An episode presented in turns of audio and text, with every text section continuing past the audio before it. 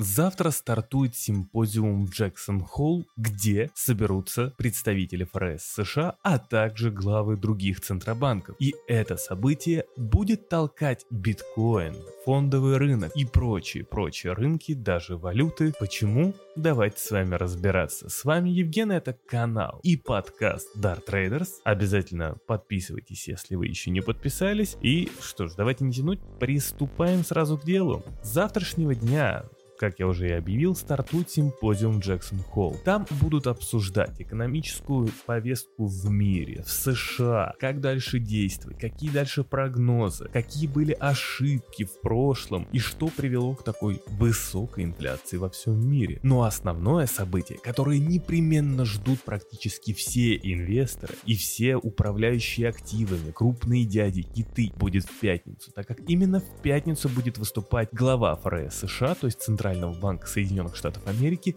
Джером Паул, который будет высказываться о денежно-кредитной политике в Соединенных Штатах и даст нам больше данных о том, куда же дальше пойдет та самая денежно-кредитная политика Соединенных Штатов Америки, так как в данный момент мы с вами видим супер ужесточение от Центрального банка США. Ставки растут довольно-таки быстрыми темпами. И это то, что изымает денежную ликвидность, ту самую денежную массу, или проще говоря, бабки из экономики и роняет рынки. И будет и дальше ронять. И главный тезис, который должен учесть каждый, что макроэкономика и данные макроэкономические управляют тенденциями, трендами. Именно они задают рост рынкам, они дают самую основу того, куда все направляется. А уже какие-то отдельные новости в каком-то секторе, пусть будет криптовалюта, условно переход на Proof of Stake эфириума, или какие-нибудь данные в американских компаниях, что я не знаю, там отчиталась какая-нибудь Amazon супер-мега классно. Это все локальные, секторальные какие-то новости, которые влияют локально, но они не задают тенденций. Они не дают нам понимания того, куда направляются рынки в целом. Для того, чтобы понимать, что я действую правильно, для того, чтобы понимать, что я не ошибаюсь, и для того, чтобы у меня был тот самый даже шанс на ошибку, я должен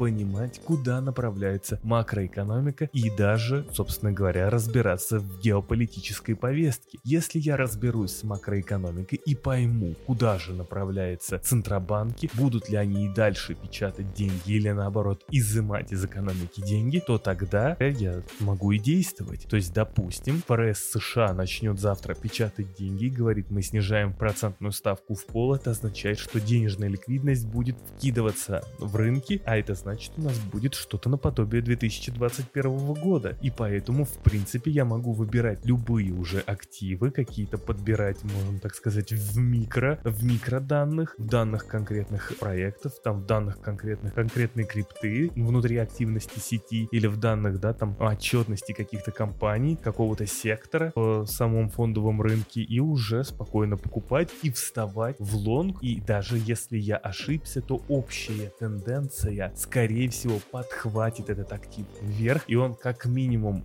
не будет. То есть у него будет крепкая поддержка из-за высокого денежного предложения. Поэтому симпозиум Джексон Холл имеет такое огромное значение, так как именно в пятницу Джером Паул расскажет нам о том, куда же двинет денежно-кредитная политика. Да, сам симпозиум начинается завтра, будут зачитывать разные экономические исследования и прочее, прочее, прочее, уже будут какие-то заявления, но все ждут пятницы. Все ждут, когда же Джером Паул выйдет и расскажет нам о том, куда же двинет та самая денежная ликвидность. Что мы ждем от Джерома Паула? В первую очередь мы ждем, что он скажет либо у нас рецессия и снижается инфляция, поэтому нам стоит немного тормознуть с повышением процентных ставок, и это будет мгновенный позитив для акций и крипты. Но нужно понимать, что этот позитив будет краткосрочный, потому что все еще высокие процентные ставки, они будут продолжать изымать денежную ликвидность, и мимолетное вот это вот одномоментное какой-то вот позитив, он в итоге все равно приведет к тому, что активы будут снижаться в стоимости. А вот если там Джером Паул заявит, что